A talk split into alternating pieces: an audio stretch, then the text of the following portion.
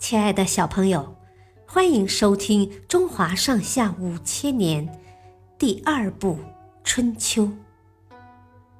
囚车里的人才。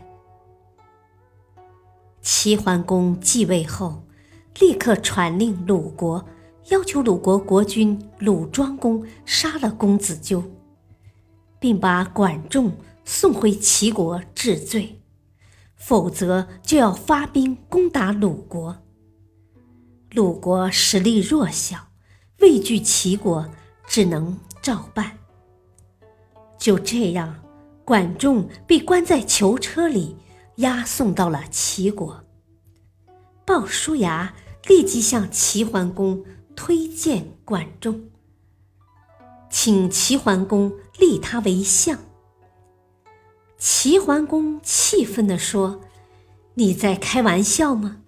管仲阴险狡诈，他暗箭偷袭，差点要了我的命，你竟然还让我重用他。”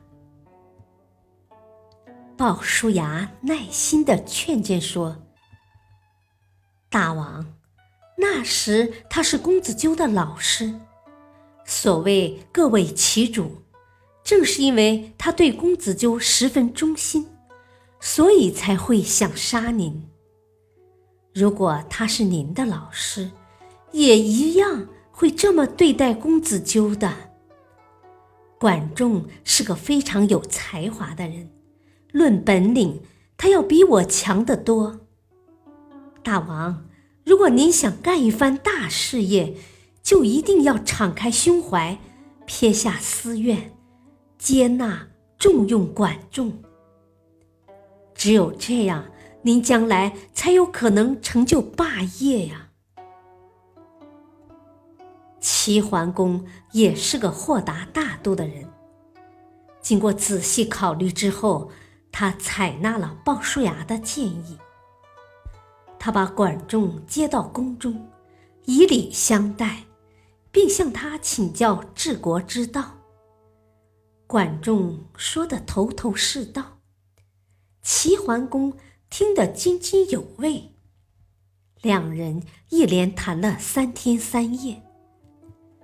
随后，齐桓公便拜管仲为相国，位居鲍叔牙之上。